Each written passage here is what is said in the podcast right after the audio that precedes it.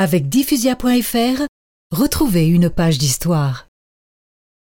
Oh mon père, les rues sont pleines de monde et il y a beaucoup de journalistes avec leurs micros et leurs caméras.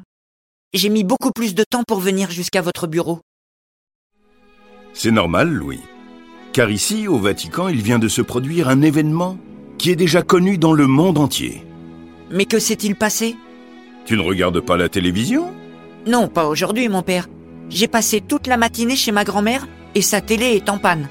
Ah, je comprends mieux. Eh bien, figure-toi que notre Saint-Père, Benoît XVI, a démissionné de sa charge. Plus exactement, il a déclaré ce matin qu'il renonçait au ministère d'évêque de Rome, successeur de Saint-Pierre.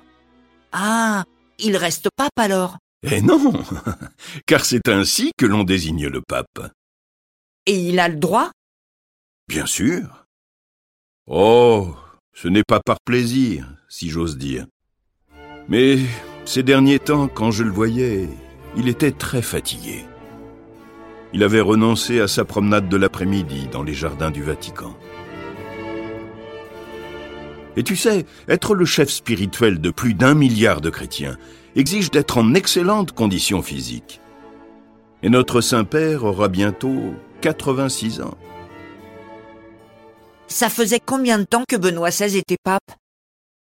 Il a été élu le 19 avril 2005. Cela fait presque huit ans. Je ne savais pas que le pape pouvait démissionner.